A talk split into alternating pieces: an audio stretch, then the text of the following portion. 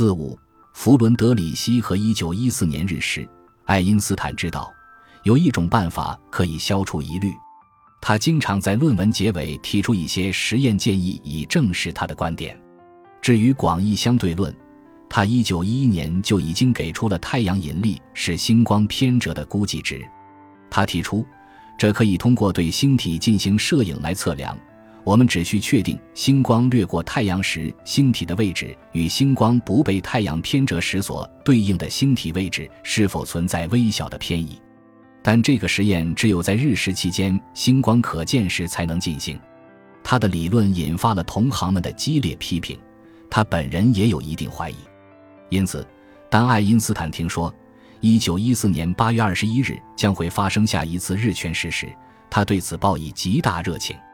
届时需要一支远征队奔赴俄国的克里米亚观察日食。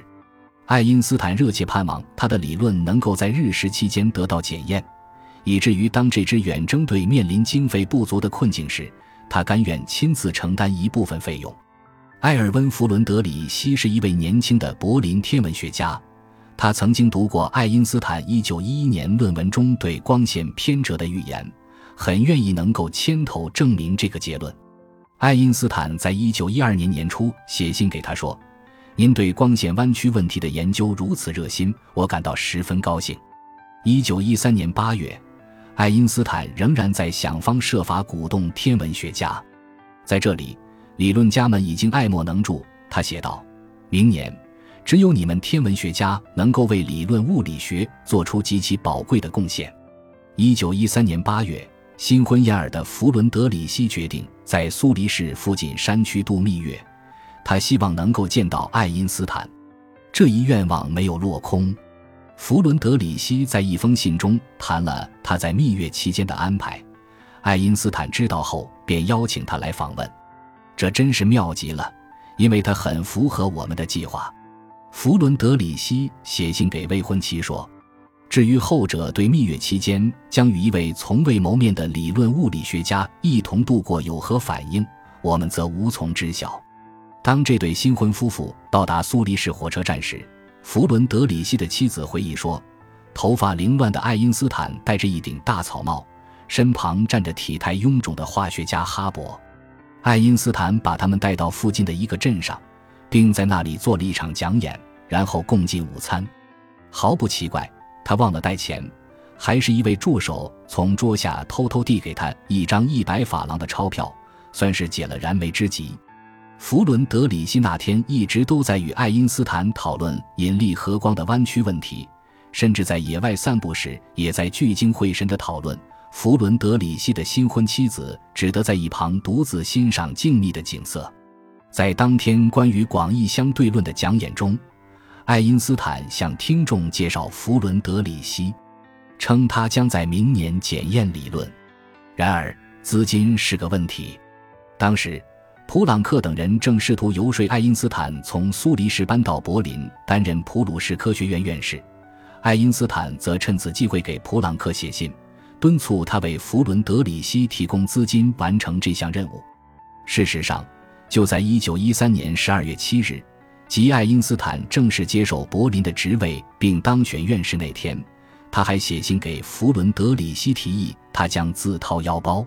如果科学院准许，我就准备向私人筹集经费。爱因斯坦说：“如果各种办法都失败了，那么我将从我的少量积蓄中取出钱来支付，至少先付出第一笔两千马克。”爱因斯坦强调，主要的事情是弗伦德里希应当继续准备。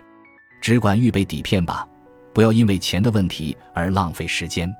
后来证明，有足够的私人捐款使这次远征成为可能。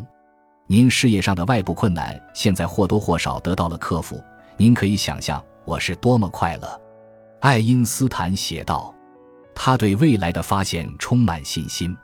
我从每一个角度对理论做了考虑，对这个理论我充满信心。”七月十九日。弗伦德里希和两位同事离开柏林，前往克里米亚，在那里又有一个阿根廷科尔多瓦天文台的小组加入进来。如果一切顺利，他们将有两分钟时间用来拍照，以分析星光是否因太阳引力而偏折。但事情进展并不顺利。